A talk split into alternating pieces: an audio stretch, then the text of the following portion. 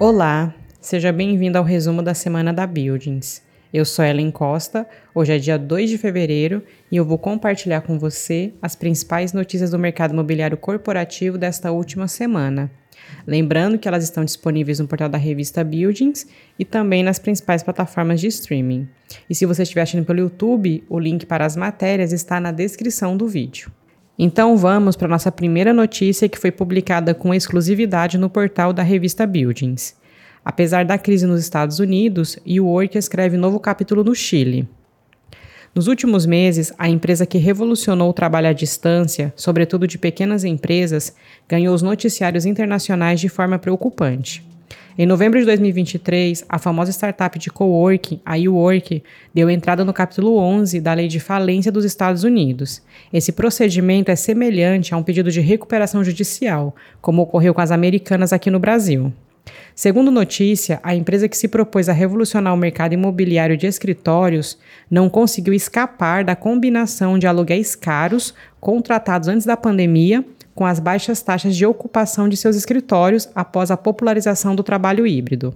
Apesar do grande susto, a possibilidade de falência da Uwork atinge somente as operações da companhia nos Estados Unidos e no Canadá. Os escritórios compartilhados existentes no Brasil não devem ser afetados, e nem em outros países da América Latina, como Argentina e Chile. A exemplo disso, no Chile, o resultado da Uwork é outro. Isso porque um grupo chileno mantém uma das unidades da Uwork no país e negocia aquisições de outra sede.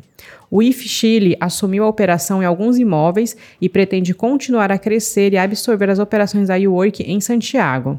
De acordo com dados da Buildings, as empresas de coworking seguem fortes nas operações de escritórios em Santiago. Conforme dados, a Uwork lidera o ranking com 46% das ocupações das empresas. A IF Chile aparece em terceira colocação. Para saber mais sobre o mercado de coworking no Chile, acesse o portal da revista Builds e leia conteúdo exclusivo. Nossa próxima notícia foi publicada no Brasil Journal. PVBI 11 lança oferta de 1 bilhão de reais para crescer no FL 4440 e comprar três ativos. A VBI Real Estate acaba de lançar uma nova emissão de cotas do VBI Prime Properties, buscando levantar até 1 bilhão de reais para dobrar a aposta na tese do fundo, investir em edifícios AAA na Faria Lima e nos Jardins. A oferta base será de 800 milhões de reais, mas o montante pode subir para 1 bilhão de reais caso o lote suplementar seja exercido. Os coordenadores são XP, Líder, Itaú BBA e Safra. Uma parte pequena dos recursos, cerca de 50 milhões de reais, será usada para pagar a última parcela de uma dívida tomada para a construção do Union, um prédio corporativo que acaba de ser entregue e fica algumas quadras atrás do Pátio Malzone, em São Paulo mas o grosso do capital será investido em quatro ativos, todos na região da Faria Lima e Jardins. O maior deles é o FL 4440, que abriga inquilinos como o UBS, o China Construction Bank e a VTEX da Faria Lima. O PVBI 11 é o dono de 50% do edifício. Agora está comprando os 49,5% restantes, pagando 444 milhões de reais, ou 40 mil reais o metro quadrado. O imóvel tem 22 mil metros quadrados de área bruta locável, uma vacância histórica de menos de 2% e oportunidades para aumento do preço do aluguel. A VBI tem dito a investidores que enxerga espaço para aumentar o aluguel do FL 4.400 em 20% este ano, subindo para uma média de 250 reais o metro quadrado. Para saber mais, acesse a revista Buildings.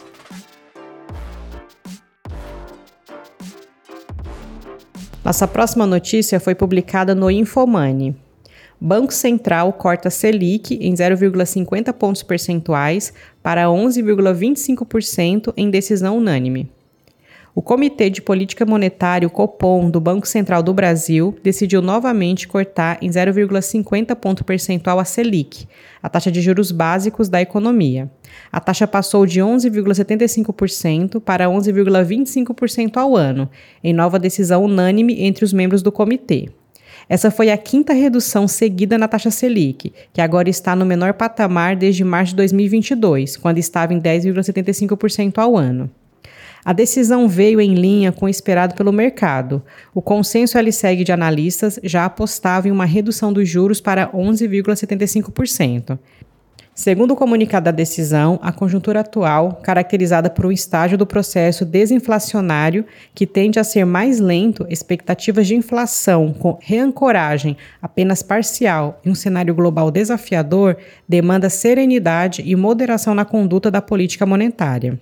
O comitê reforça a necessidade de perseverar com uma política monetária contracionista até que se consolide não apenas o processo de desinflação, como também a ancoragem das expectativas em torno de suas metas, disse o texto. O BC diz ainda que a inflação cheia ao consumidor, conforme esperado, manteve trajetória de desinflação, assim como as medidas de inflação subjacente, que se aproxima da meta para a inflação nas divulgações mais recentes. As projeções da inflação do Copom em seu cenário de referência situam-se em 3,5% em 2024 e 3,2% em 2025.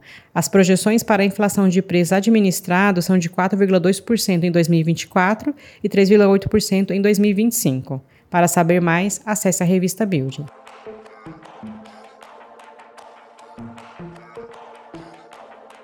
Nossa próxima notícia foi publicada na TV Hortolândia. Novo shopping de Hortolândia terá mais de 50 lojas. Um terceiro shopping center será construído na cidade de Hortolândia. Entre dezenas de empreendimentos na cidade, que fica próxima a Campinas, uma das novidades está o Hortolândia Mall. O novo shopping contará com mais de 50 lojas, além de um supermercado em uma área nova da cidade, de frente ao Parque Socioambiental Lago da Fé. O novo centro de compras promete ser uma nova opção para moradores da região central, Parque Gabriel e Lago da Fé. As obras devem começar ainda nesse semestre e vai gerar em torno de 300 novos postos de trabalho. Para saber mais, acesse a revista Build.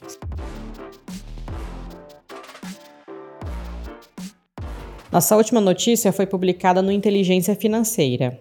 Retorno aos escritórios e consumo em shoppings farão fundos imobiliários bombar em 2024. Uma das classes de investimentos mais populares entre os brasileiros, os fundos imobiliários, devem superar em 2024 os resultados do ano passado, quando o IFIX, índice de referência do setor, avançou 15,5%.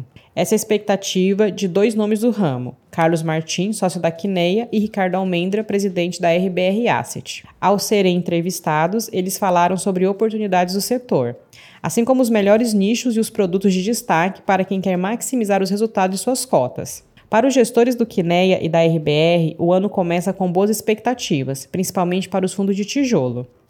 A explicação para isso está no ciclo de queda dos juros promovido pelo Copom do Banco Central. A expectativa dos gestores é de que a taxa Selic deva se aproximar do patamar de um dígito mais ou menos no meio do ano. A RBR administra pouco mais de 8 bilhões em ativos imobiliários e neste ano vai crescer via IPOs, lançamentos inicial de cotas e follow-ons já a partir do primeiro trimestre do ano. A Quineia está animada com as perspectivas de valorização dos prédios e de escritórios, as lajes corporativas bem localizadas. Acho que o escritório ainda é uma barbada, porque está mais descontado, afirma Carlos Martins. Para saber mais, acesse o portal da revista Build. E antes de finalizar, te convido para conferir os artigos e outros conteúdos e notícias disponíveis no portal da revista Buildings e também no nosso canal no YouTube. Então por hoje é só, vou me despedindo por aqui. Espero que você tenha gostado do nosso resumo. Sou Ellen Costa, te desejo um excelente fim de semana. Nós voltamos a nos falar então na próxima sexta-feira. Um abraço e até lá!